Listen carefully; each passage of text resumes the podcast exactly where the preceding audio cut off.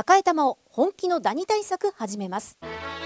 さよならダニーは家族に優しい殺虫成分不使用のダニ対策ブランドです。多くのお客様に支持されて日経セレクションで5年連続売上ナンバーワン。さよならダニー。私赤井が目印です。さよならダニー。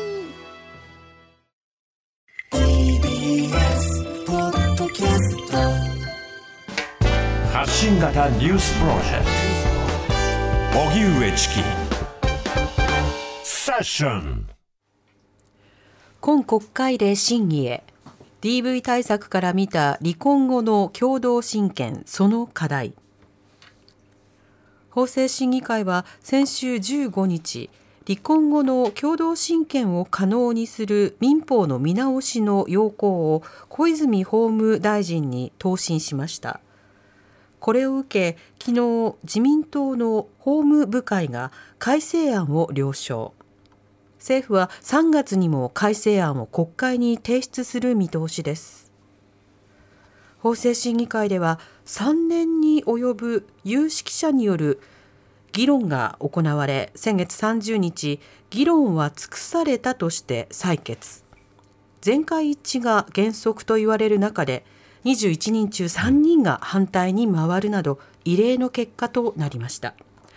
共同親権をめぐっては DV や虐待被害者にとって対策が不十分だとする当事者や支援者らの声もあり与野党の議員の中でも現実に即さず機能しない制度になるのではと懸念が広がっています。そこで今日は改めて共同親権とは何か。法制審議会の要項はどんなものなのか。DV 虐待対策から見てどんな課題があるのか専門家と考えます。では改めて本日のゲストをご紹介してまいります。まずスタジオにお越しいただきました憲法学者木村壮太さんです。よろしくお願いいたします。よろしくお願いします、はい、あの以前ね僕はちょっと自分の担当している番組に1か月ほど前に出てくださったんですけれども、はい、そこで初めてお会いしてもう何をですねお聞きしてもすらすらすらと答えてくださるんで私質問するのを忘れるというぐらいのほどの時間でございましたけれども、えー、またこうして2度目ということで、はい、よろしくお願いします。はい、います。えー、木村さんご紹介させていただきます。とご専門は憲法学でいらっしゃいます。現在東京都立大学の教授も務めておられます。著書に憲法学者の思考法そして、えー、佐哲さんの番組にゲストに出られた時は差別の仕組み、ね、この本をベースでということで、はい、今日のテーマになっております、子どもの権利に関する編著もございます。はい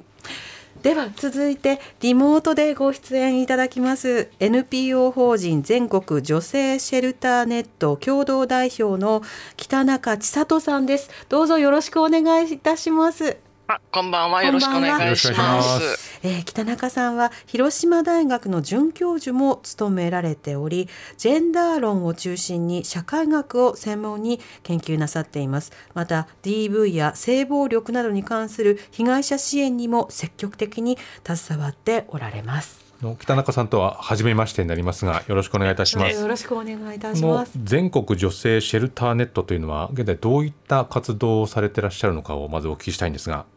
はい、あの全国あちこちに DV の被害者を支援する民間グループがあるんですよね、うん、それぞれそのアパートを持ってたりとか家を借りたりして。そういうグループの全国連合体です。今66団体が、まあ、全国にこういうグループ多分100以上あるかなって言われてる中の66団体が、えー、入っていて、えそこで寄付品を分けたりとかですね、お互いの相談支援現場のあの情報交流をしたりとか、うん、そういう活動をしている団体です。なるほど、はい。まあ、今日ねその共同親権についてということなんですけれども、まあ、今いろいろとまあ報道等でも伝わってきますけれども、はい、そもそもそのもう基本的なところからねまず入りたいと思うんですが、はい真剣とは何ですか？みたいなことを聞かれると意外と答えられなかったりもするんですが木村さんまずこの改めてですが真剣っていうのはどういうことになるんでしょう？説明すると、そうですね。改めてと言われるとなかなかその皆さんも戸惑ってしまうこととか、えー、あるいはえー、離婚をした後もお父さんとお母さんが一緒にっていうふうに聞くとあそれはいいことなんじゃないかというふうに感じられる方がとても多いと思うんですね。えー、えー、ただあの今議論している親権というのは法的な制度であって法的な強制を伴うもの、まあ、そういう視点で聞いてほしいんですけれども、うん。えまずあの日本の法律では、えー、まあ、親子関係と親権というのは別で、まあ、法的な親子関係というのは親権の所在とは関係なく、まあ、あの一定の基準に基づいて、まあ、要するに実の父実の母が持つということで決まるわけです。で、えっと、その上で親権というのは何かというと未成年の子どもはですね自分では生活する能力とか法的な意思決定をする能力がまだまだ十分発達をしていないということで日常の世話をしてもらう、まあ、歯を磨いたりご飯を用意してもらったり保育園に送り迎えをしてもらったりといったような日常の世話をしてもらう。心情看護権それから、えー、教育や医療、えー、あるいは財産管理などの法的な重要事項を決定してもらう、まあ、あるいはその同意をしてもらって親にあの意思決定の支援をしてもらう、まあ、あの重要事項の決定権、まあ、この2つが含まれております。うん、まあ、心情看護権とそれから重要事項決定権というふうに私は呼んでいますが、まあ、あのこの重要事項決定権の方は狭い意味での親権と呼ばれたりします。えーまあ、英語ですともう少し分かりやすくですね心情看護権のことはフィジカルなカスタディ、うん、えー、フィジカルな看護。法的な決定権の方はリーガルなカスタディ。法的看護。というふうに言ったりしますがこういうふうに英語で言われた方が分かりやすいかもしれません、うん、これが親権というものですね、うん、この,、まあその親権の有無っていうことによって、まあ、どういったことが起こり得るということになるんですかね。はい、えっと、基本的にですね、親権を持っている人が、心情看護権を持っている人が子どもの日々の世話をして、うん、えー、そして法的決定権を持っている人が、まあ、何か大事なことを決めなきゃいけないときには決める、サインをするということになります。うん、現在の法律では、えー、婚姻中、お父さんとお母さんが結婚している間は共同親権。はい、で、えー、お父さんとお母さんが離婚したり、あるいはそもそも結婚していないという非婚、離婚後は、えー、お父さんかお母さんのどちらかが親権を持つという形になっています。でそうするとじゃああの、まあ、離婚をするとあるいは非婚だとそもそもあのお父さんかお母さんどちらかは子供に会えないのと思われるかもしれませんがここはまたちょっと別でありまして、うん、えー、法的な決定権の部分リーガルカスタディの部分については日本法はどちらかの単独親権なんですがフィジカルな部分というのは、まあ、2人の話し合いに任せて、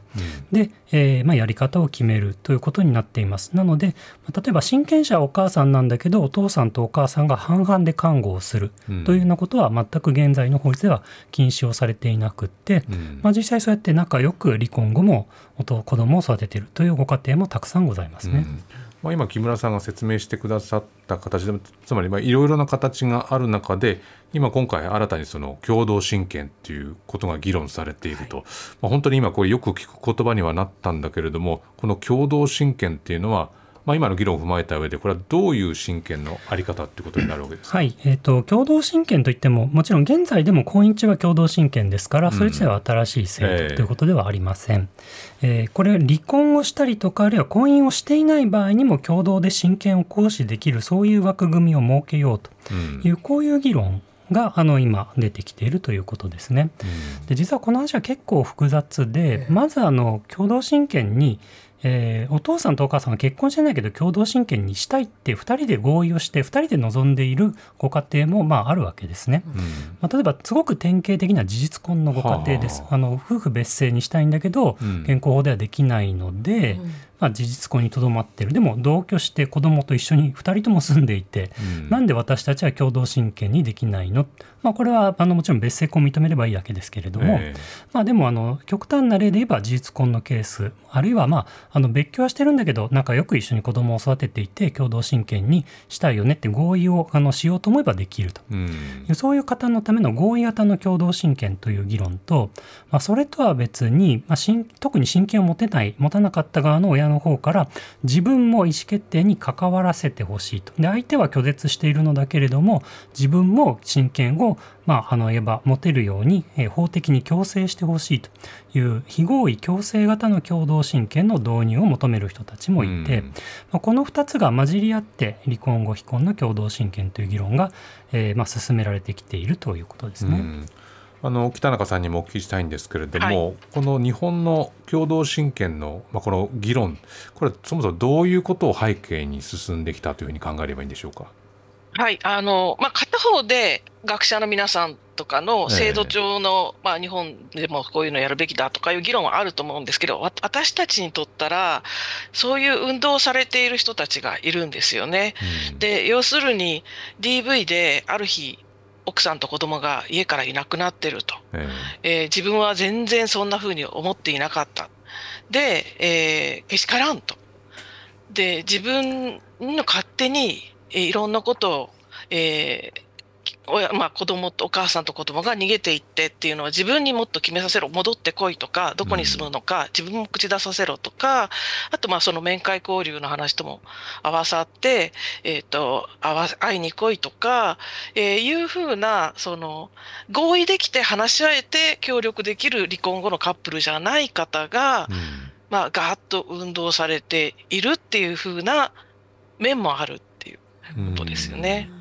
わゆるその連れ去るとか、まあ、ともすれば、はい、まあ、誘拐みたいなかなり強い言葉で割と語られることもあるっていうことですよね。はい、うん、そういったところから、まあ、この議論のが割と進んできてしまっているということなんですかね。はい。現在の法律では、まあ、どういうふうなことになっているかというと、えー、えー、まあ、子供を連れて別居をするというのは相当追い詰められて、うん、あの一方の方が特に DV の被害者がするっていうケースがあるわけですが、うん、DV の加害者の方っていうのはあの DV の加害という事実をそもそも直視できないっていうことが多いので自分は何もやっていないのにこう連れ去られたというふうに認識をする、うん、ということでそもそも認識が全然違ってるっていう状態になるんですね。うん、で裁判所では、まあ、子育てっていうのを看護実績というんですが子育ての実績に応じて親権どちらかって決めますので、まあ、どうしてもその子連れ別居を始めた側に親権が認められることが多くて、うん、そうすると誘拐犯が連れ去った上で親権まで奪っていったという体験になるんですね。なのでこれは不当だから俺にも親権を私にも親権をという、こういう議論に、えー、なっていく。っていう運動がまあ出来上がってしまって、うん、えー、まあ、あのそれが全てというわけではないんですけれども、それで共同親権の導入を求める議論があると。いうことで、うん、まあ、北中先生がおっしゃったようなことが起きたということですね。うん。まあ、先ほどその南部さんのね、まあ、冒頭での紹介がありましたけれども、はい、まあ、この法制審議会が、まあ、そのまあ法務大臣の諮問機関である法制審議会というところがまあ要綱をまとめたと、まあ、これによってこの要綱で、まあ、今ずっと議論してきた共同親権というものが、まあ、どういう内容になりそうだっていうところは木村さんいかがですかね？はい、えーとあの1月の末にあの部会で、えーと、決定をして2月の15日全体の総会というところで決定された要項なんですがもともと審議の中ではあの何度も何度もですねお父さんとお母さんがこの共同親権にしましょうと合意をしたケースだけに限定すべきだと。いう意見が出てたんですが、うん、結局それが押し切られてお父さんとお母さんが共同親権にしようという合意すらできなくても、うん、えー、まあ、あの DV や虐待を積極的に認定できなければ裁判所は共同親権を命じてよいというそういう案に決まったということになりますね。合意と非合意って当然文字通りもう正反対なわけですけれどもその非合意の状況でももう裁判所が命じればそれができて、はい、命じることができるということです。ただ、その場合、どういう場合に命じるべきかっていうことは全然議論がされていなくて、うん、条文もよくわからない、ネガティブリストで、まあ、とりあえず DV や虐待の恐れがある場合は 除外しましょう。とだけ書かれていて、うん、じゃあ、どういう場合だと共同親権になるのかっていうのは条文からは、あ条文というか要項案からはよくわからないっていう、うん、そういう状況ですね。その父親と母親の合意っていうのがあの得られていない場合でもよしということになるとそれそれはそもそも親権というのはどういうはい、大変なことになると私は思っています。うん、というのはあの親権というのが、えーまあ、別々に持っていると子どもについての決定をするために、えーいちいちあの別居しているお父さんお母さんの同意を得なきゃいけないということですね。えーえー、例えば外国の例でいうと修学旅行に行く海外旅行なんかの場合当然親権者のサインが必要ですから、うん、サインが必要だけど連絡が取れなくて子どもが修学旅行に行けなかったケースがありますみたいなことを、まあ、あの X を通じて教えてくれた方もいらっしゃいます。うん、あるいはあの手術を受けるとかですね高校に進学するっていう時に、まあ、一地区一あの、まあ、別居屋に報告をして別居屋のサインがないとえー、できないということになるので子どもについての意思決定がスムーズにできなくなってこの利益を害する恐れがあるんじゃないかと。しかもそれ、うん、お父さんとお母さんがあの2人でやりましょうと合意ができないようなケースで強制されてしまうと相当紛争が増えるのではないかということが懸念されますね。うん。でこのまあ要項の中でその単独親権にできるケースっていうのもあると思うんですが、それはどういうふうにまあ現状、DV や虐待が積極的に認定できた場合には、単独親権ということは書かれています。うん、まあ、その他はもう完全に総合考慮っていう条文になって条文的要項案になっています。DV をその積極的に認定できるっていうのは、ちょっとその言葉だけ聞くとややこう幅があるというか曖昧にも受け取れますけれどもそういうのはどういう判断になるんでしょうね？えっと、ですから DV 虐待の、まあ、恐れがある場合っていう、うん、まあ、簡単に言うとそう恐れがある場合っていう、まあ、そういう条文ですが、うん、まあ、あのつまりも本当に殴る蹴るが繰り返されていてそれが明らかに映像とか音録音とか診断書で確認をできていて、うん、裁判所での発言も非常にあの乱暴で、これは子どもと このそれからお父さんお母さんに接触させちゃまずいよねみたいなことが認定できた場合は単独親権。なんだと思うのですが、えー、そもそもそれはあの接近禁止命令の対象になるような事案でして、えー、その場合を除外したと胸を張られてもそれは DV に配慮したとは言えないとは思うのですが、うん、まあ、この辺りやはりあの DV 問題の専門家の方のご意見を聞いてほしいと思います。うん、うんあの北中さんは、まあ、今回出されているこの要項さまざ、まな論点あると思いますがどういうふうに捉えていらっしゃいますか、はい。まあ、要するにもともとこの加害者の方の共同親権って言われる人はメンツなんですよね。うん、メンツ。要するに子供のために2人で頑張ろうじゃなくて、うん、その養育費が欲しかったら合わせろとか、うん、自分に決定させろっていうなんか子供のためじゃなくて自分が DV で支配したい。それが逃げてった人も支配したいですよ。うん、ですから、えー、こんなことができたら、結局、逃げても離婚しても、ずっと子供とその逃げた、えーと、パートナーは、DV ずっとされちゃう。うね、はい、うん、ということになると思って、非常に関係者はもう本当に恐れています。うん、で、それから今回、その多くの、日本は多くの人が協議離婚なわけですけど、えー、で協議の時にどっちか決めるって書いてあるんですけど、うん、そんな対等じゃない DV で逃げようとしている人が話し合ってどっちにするなんてえ決められないですよね。うん、でとにかく別れてほしいからじゃあ共同親権にするからとか絶対言ってしまいそう。うん、だけどその後そしたら逃げられなくなる。ずっと関わられるってことですよね。なのでこれだと日本の DV 対策、まあ、相談してもらって逃げましょうっていうことになってるんですけど、逃げられなくなるんじゃないかな。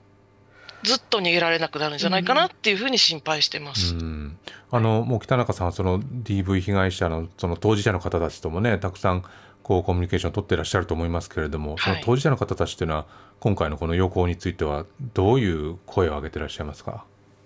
いやもう本当に心配ですよね、それもこれから離婚する人たちだけじゃなくて、今、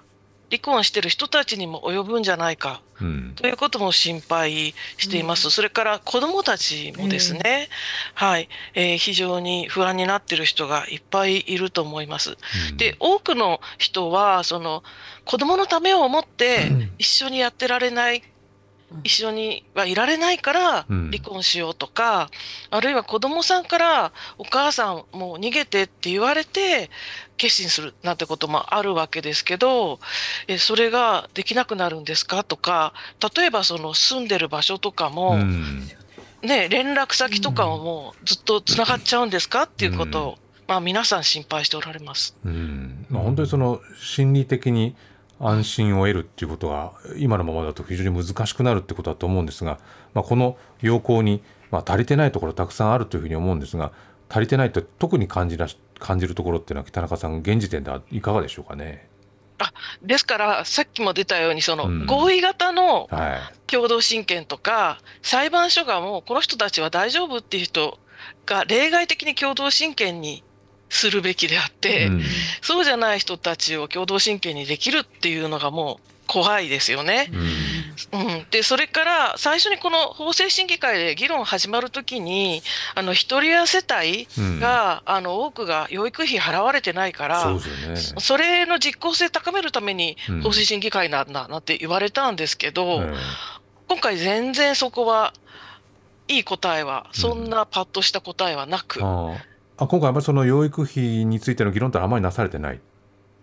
あの最低額を決めようとか、うん、それからその裁判所に持ち込んだら、このできる手続きが増えますよぐらいで、うん、国が立て替えて強制的にあの給料から引くみたいなことは一切議論されず、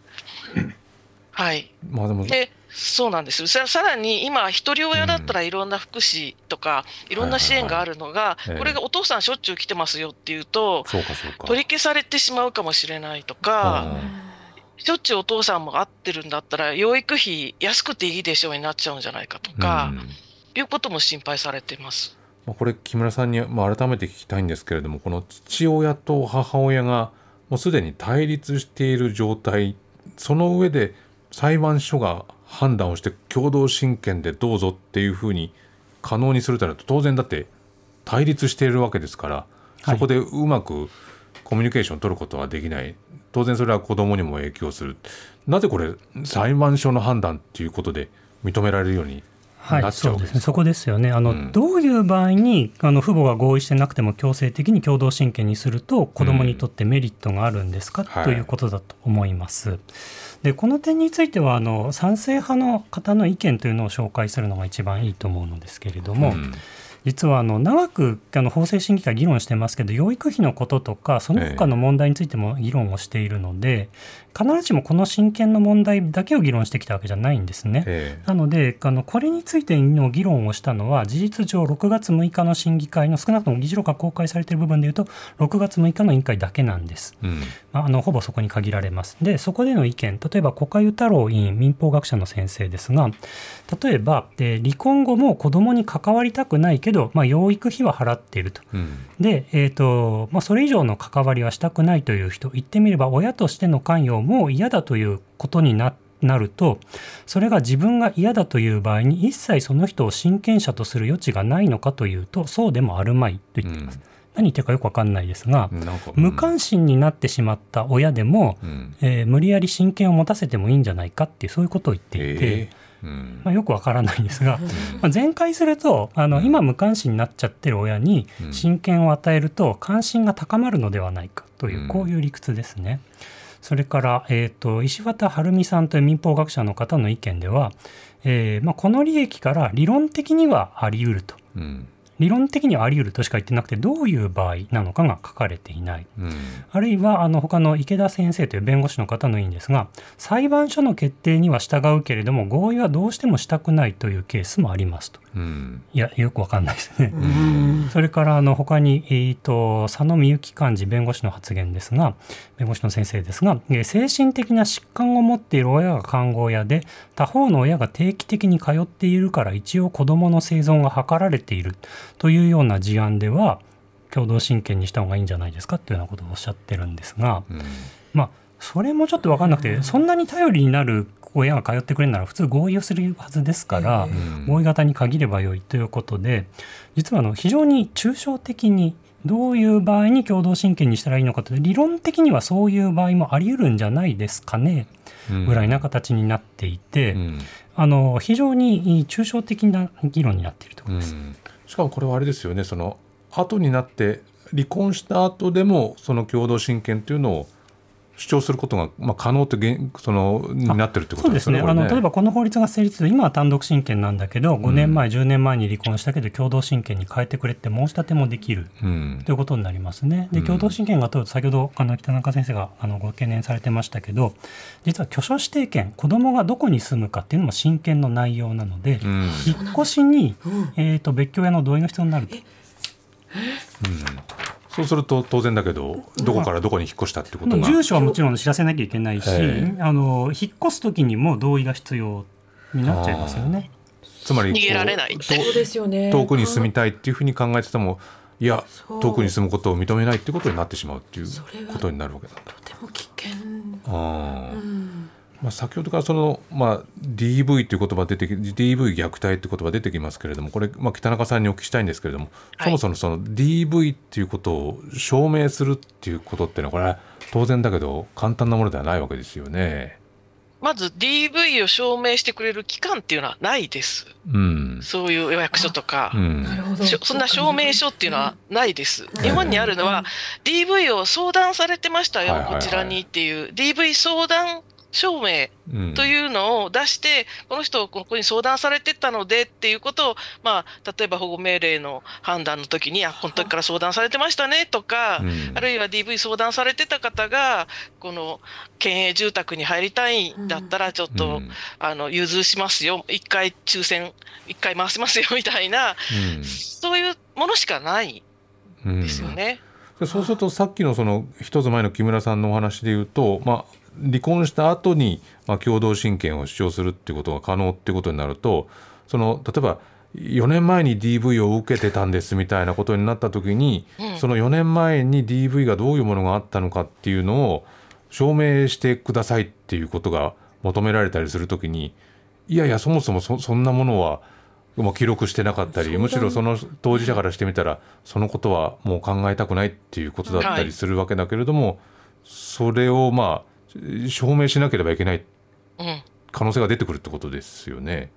ですよね。だからほとんど多分あの DV だって認められないんじゃないかと。うん、で他の国だってそうだっていう話がいっぱい入ってきてるんですよね。うん、家庭裁判所で DV だ虐待だったんだと主張しても聞いてくれなかったという話がいっぱいあるので、私たちもそんな簡単じゃないだろうと思っているんです。当然このあの DV っていうのはそのなんか公衆の面前で行われるというよりも非常にこう家の中の限られた場所で見えないように行われるっていうことが多いわけなんで、それをこう受けた側がされたんですっていうふうに、まあ、ある期間を経てあるいは今現在であってもそれを外に向かって証明していくって非常に難しいことですもんね。まあ、こうやってまあいろいろな懸念点がある中で、まあ、今回のことに対して、まあ、共同親権に賛成している人というのも、まあ、いると思うんですが木村さんこの賛成派の意見というのはどういうような意見として出てきているってことになるんですかね、はい、あのまずはよく聞かれるのが先ほどちょっとお話ししましたが、共同親権になれば一緒に子育てをする例が増えるんじゃないかという話なんですが、えー、因果関係が逆で一緒に子育てができているから共同親権にできるのであってね、共同親権になるから一緒に子育てができるということにはならないわけですね。えーですから因果関係が逆転しているということですで、えー、基本的にやっぱり賛成派の意見というのは先ほど法制審議会の議事録を少し紹介しましたが、うん、まあ、理論的にはあり得るんじゃないというだけであの、まあ、要するにこう今親権者じゃない人にえー、重要事項の決定権を渡すと、まあ、サインやハンコを押す権限を渡すと、えー、どんないいことがあるんですかということについて真正面から全然答えてくれてない、うん、どんな問題を解決できるのかが見えてこないということです。うんでもその、まあ、え自分の子供を連れ去られてしまったかつてのパートナーに連れ去られてしまったというふうに考えている人にとってみたら、まあ、こういったものがあることによって、まあ、自分のもとに、まあ、帰ってくるというか、まあ、会う機会が増えるのではないかっていうような形で賛成している人たちも、まあ、いることはいると思うんですけど、ね、プラスになるかは分からないですね、うん、あの実は別にあの不当な連れ去りってもちろんありますけど、そういう場合には看護者指定とかですね、うん、えー、きちんとあの不当な連れ去りから子どもを取り戻す仕組みというのは日本の法律にもありますし、うん、まあ、離婚した後子どもと会えないという場合にでも子どもに会うことがあの利益になるというような場合子どもの利益になる場合には面会交流という手続きができるんですね、うん、ですから別に親子が完全に断絶しちゃうわけではない、まあ、むしろ今面会交流の申し立てをしてもできないということは、うん、合わせることがこの利益になりませんと裁判所が判断したと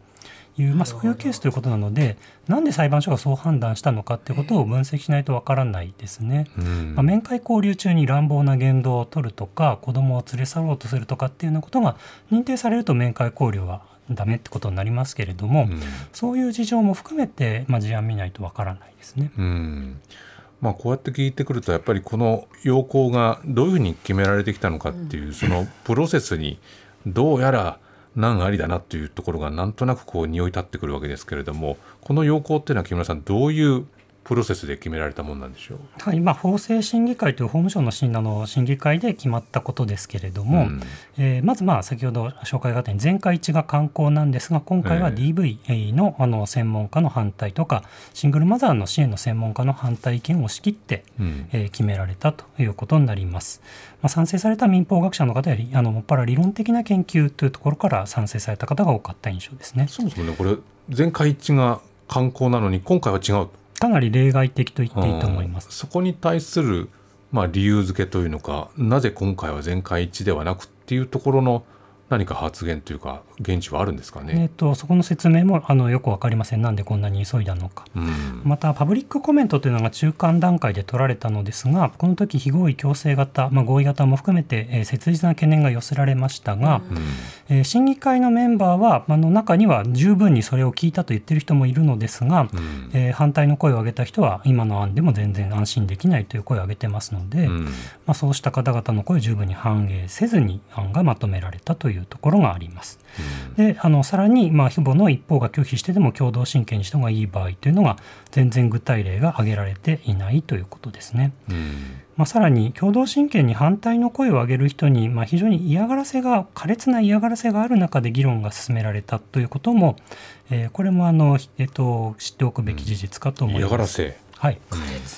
まあ、例えばあのそうですね。あの弁護士の方ですと弁護士事務所前で凱旋活動が行われたとか、うん、あるいはあの私の知ってるケースですと勝手に名前を使って大量にバイトを申し込む嫌がらせが行われたとかですね、えーうん、あるいはあの、えっと、反対の声を上げる研究者の、えー、勤める大学に、まあ、怒鳴り声を含む電話を何度も行う。あるいはマスコミに対して自分にとって不利な事情を一切説明せずに一方的にこう連れ去られたなどの報道をさせる、うん、SNS を通じた嫌がらせといったようなことも、まあ、たくさんあってですね、まあ、反対の声を上げることを、まあ、萎縮させるような環境の中で議論が進められたのもこれもあの、まあ、見捨ててはいけない事実だと思います。うん、北中先生なんかはもっと詳しいことが多いんじゃないかと思います。北川さんもなんかこういう、まあ、嫌がらせというのか、厳しい声が寄せられたことあります？そうですね、えーと、だからさっきから出てるように、加害者の人って自分がやったことっていうのを認められないので、うん、誰か弁護士が騙して、あの別れさせたんじゃないかとか思うわけです。ですから、DV のシェルターをやってるグループが自分たちの離婚ビジネスのお金儲けのために 奥さん騙して、えーと、そっち連れてったんだというふうに真面目に言っていて、ですから私たちはなんかインターネット上ではもう悪の団体、離婚ビジネスで儲けてる団体とかですね、いっぱいこう書かれていたり、あこいつだみたいにこうさらされていたり、あのうちの事務所の入ってるビルの1階まで来たりとか、あと大体支援団体っていうのはいっぱいそのいろんなものを送りつけられたりとかですね。はい、例えばあの着払いですごい高いものを払えだとか、ああと事務所に本当にあのドア蹴られてボコボコにされたりとか。まあ、そういうことはあのいっぱいあるんですけど多分まあ発想としては、あの誰かが吹き込んで自分の奥さんと子供連れてったんだと、うん、こいつが敵なんだみたいな、うん、ですから、はい、支援者っていうのは結構あの訴訟でも訴えられたりとか、うん、はい、いろんなことが起きています。もうそれってなんか話し合うっていう前提が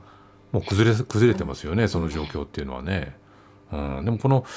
驚くのがこのやっぱりどういう時に共同親権にしたらいいのかっていうことの具体例っていうのが挙げられてないっていうのが驚きでこれはこういう時にはこうするって10個でも100個でも1000個でもその具体例があればあるほどそこで議論が生まれるわけですけどこの具体例があまり挙げられてないっていうのはどういうことなんでしょうね？はい、あの挙げられないんだと思います、ね、挙げられない、はい。まあ、これは本当に民法の先生方に取材をしてほしいんですけど、うん、どういう場合に子どもの利益になる強制型の共同親権があるんですかという質問をメディアの側が、まあ、それを推進する民法の先生方に聞いてこなかった、うん、それが問題だと思います。まあ、やっぱりあの合意して一緒にやりましょう型の場合に利益になるよね。っていうことはイメージしやすいのでどうしてもそれに引っ張られるんですが、今回の案はそれにとどまらないということです。うん。まあでもねこうどどんなケースでもそれこそ、まあまあ、この話はちょっと別かもしれないけどいろいろな例えば人生相談とかがあった時に、はい、あこれこれこういうケースだとこうですねっていうものの積み重ねによって、うん、ある種こう自分が同じような立場に置かれた時にあこういう選択した方がいいのかなこういう選択した方がいいのかなっていうのが事例があればあるほど選択できるわけですよね。うん。ええ、それがないと何もできないですよね。そうですね、うんあのまあ、このそもそも、まあ、DV という言葉何度も繰り返し出てますけれどもこの現行法だとこの DV 対策っていうのはどういうものがあってそれが十分なのか不十分なのかってあたりもちょっと木村さんにお聞きしたいんですけど、ね、まず簡単に法制度の内容だけ説明しますと民法とは別立てに配偶者からの暴力の防止及び被害者の保護等に関する法律、うん、DV 防止法というのがありまして、はあ、まあ、これに基づいて保護命令を取ってであの一定期間の間、接近をあの禁止するっていうのことができます、うん、まあ、大体年間1500件程度命令が出ていますが、うん、まあ、その他でもこの保護命令ってかなりハードルが高いあの DV があのかなり高い確率で発生するっていうの立証が必要なのでハードルが高くストーカー規制法の方が使われたりすることもあります。またあの被害者が自力で逃げるっていうケースも多くてその場合にあの住民票や戸籍不評が見られてしまうとあの元パートナーに住所が分かっちゃったりするので、うん、まあ、DV 支援措置といって、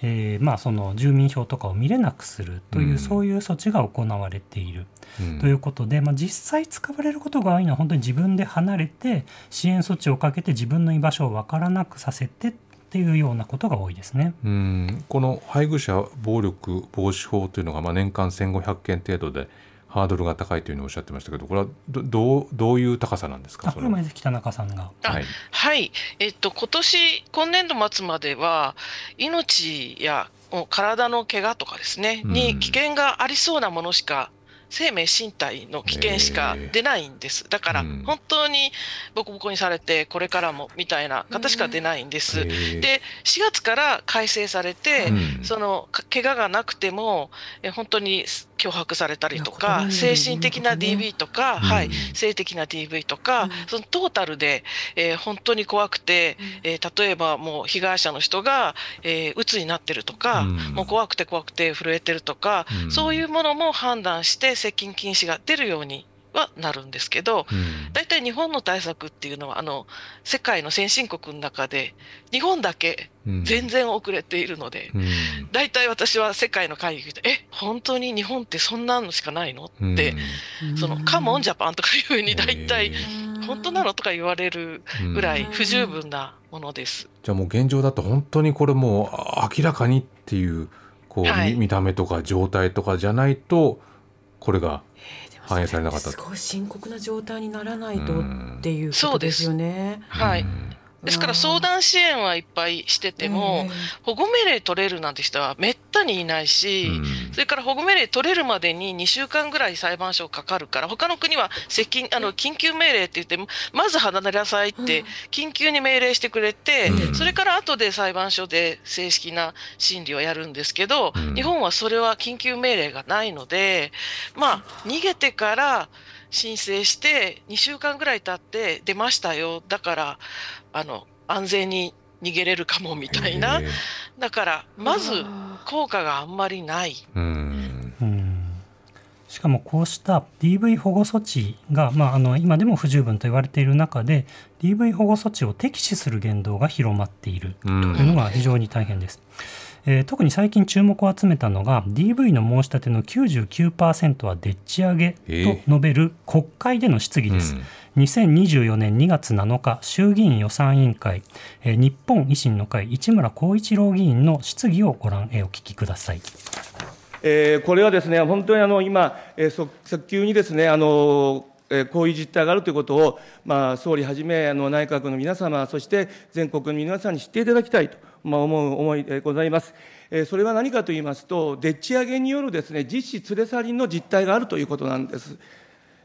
ですね。で、どういうことなのかと言いますと、まあ、例えば、え DV、それから児童虐待、ストーカー、まあ、等々のですね、あの、このことに対しまして、そういうことに苦しんでいることに対しまして、えこれを守っていくという制度が今、いろいろできてきています。それはもう、もちろん、無論ですね、もうあのそういう制度を作って守っていかなければならないというのは当たり前の話なんですが、そのために作られた、例えば相談制度とか支援制度を、これをですね、悪用してですね、乱用している人たちがいるということなんですね。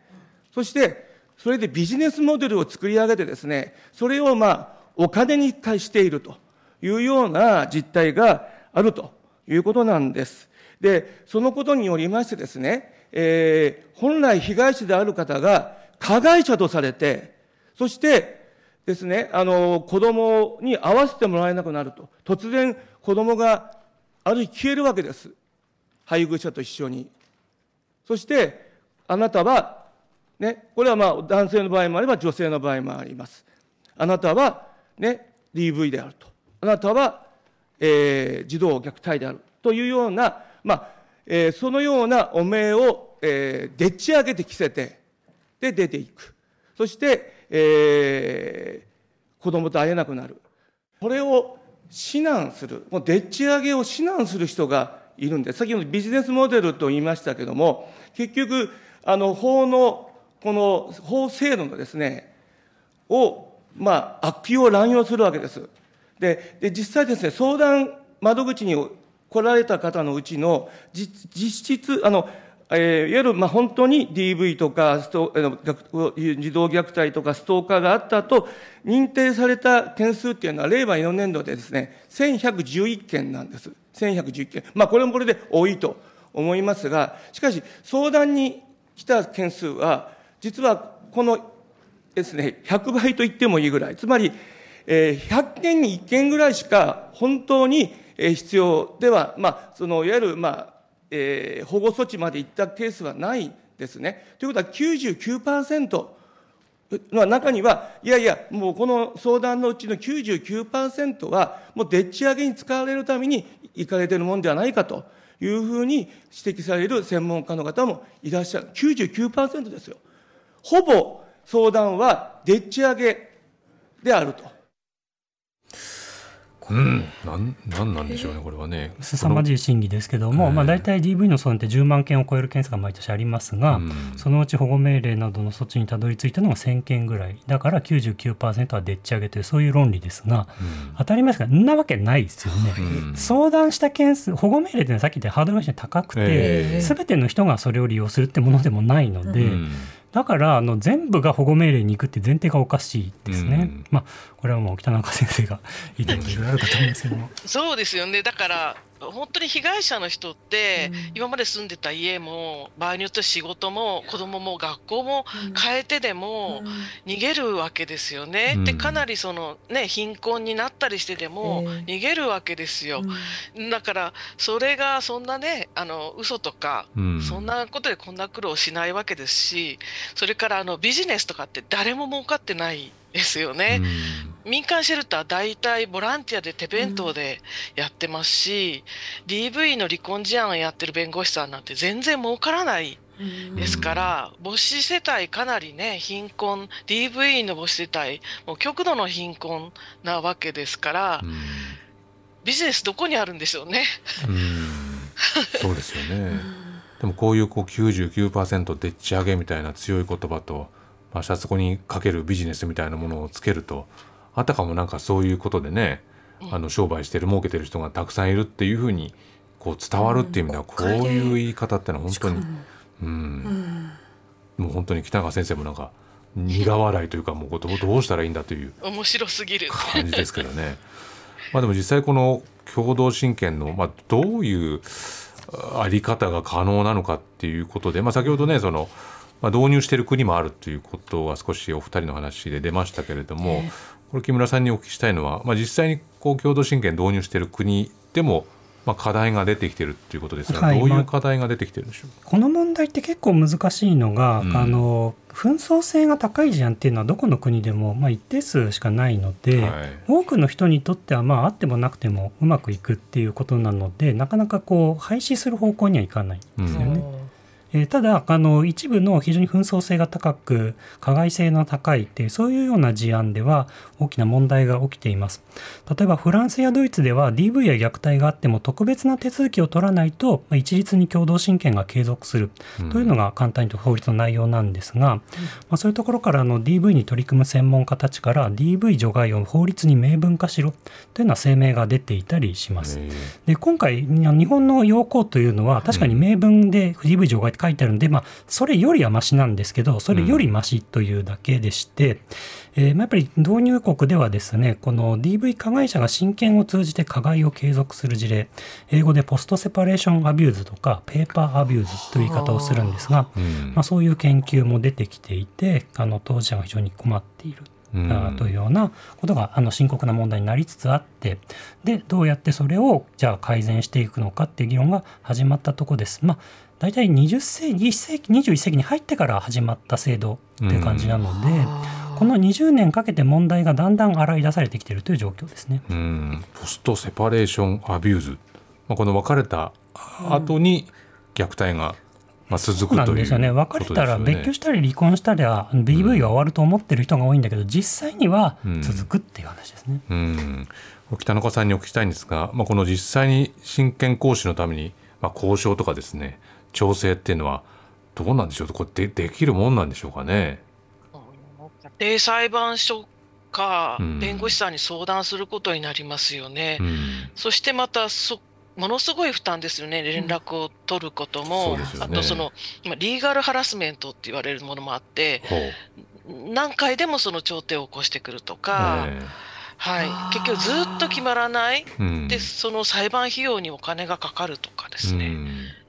だから怖くて逃げてるから、もちろん普通に変音に話し合いなんかできない。えー、誰かを間に入れてじゃないと話し合いできないけど、そ、ね。まあ、そのためのストレスとか、うん、お金とか、え恐怖とかいうのが続くわけですよね。うん、ですから無理ですよそんなの。まあ、そもそもスタート時点で精神的に負担がかかってる中にさらに金銭的な負担が、うん、そこにまたさらに精神的な負担がこう覆いかぶさってくるっていうそういう構造になっちゃうわけですもんね。はあ、あの木村さんにこの、まあ、非合意強制型共同親権と、まあ、これ今出てるわけですがそれ以外のこの共同親権の形っていうのはもう簡単に端的に合意型に限定した上で、うん、お父さんとお母さんが一緒に婚姻届みたいに届け出るようにするんでしょうね。うん、あのそうすれば、まあ、あのとりあえず離婚するときはどっちか親権者に決めて、真に合意してんならそれから一緒に出しに行きゃいいわけですから。うんあのっていうのはやり方とかもあるので、いくらでもやり方はあるのですが、そうした方法は検討されてないですね。あの北中さん先ほどまあちょっと裁判の話も出ましたけれどもこれもし実際に運用された場合っていうのは裁判所がそのパンクしちゃう恐れがあるっていうふうに聞いたんですがこれは実際どうどういう事態が想定されるわけですか？はいあのじゃあ来月手術を受けたいとか言って、うん、じゃあそれまでにさささっと裁判所がそのケースを検討してくれるのかっていうときっと全然普通裁判って じゃあ次は2ヶ月先とかいうものですよね。ですから裁判官も足りないし、えー、それから調査官も裁判官も多分このポストセパレーションアビューズとか、ドメスティックバイオレンスってことのトレーニング受けてないからその DV ですって言ったけど分かってもらえなかったっていう話が、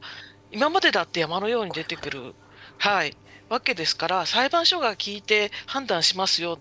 えそんなバカなっていうか、うん、無理でしょうと。で裁判所パンクするでしょうっていうのは多分あの皆さん特に弁護士の皆さんとか、うん、はいおっしゃってますよね。うん、まあ、実際あの、手術をする病院を訴えた事例あの別居中の親権者を訴えた例とかあるいは親権者じゃないんだけど別居中のお父さんが娘に制服を着せるなと学校を訴えた事例とかありますからね、えー、これから親権を持ってそういうケースが増えてくるかもしれません。うん、これ今回の要項の中でだから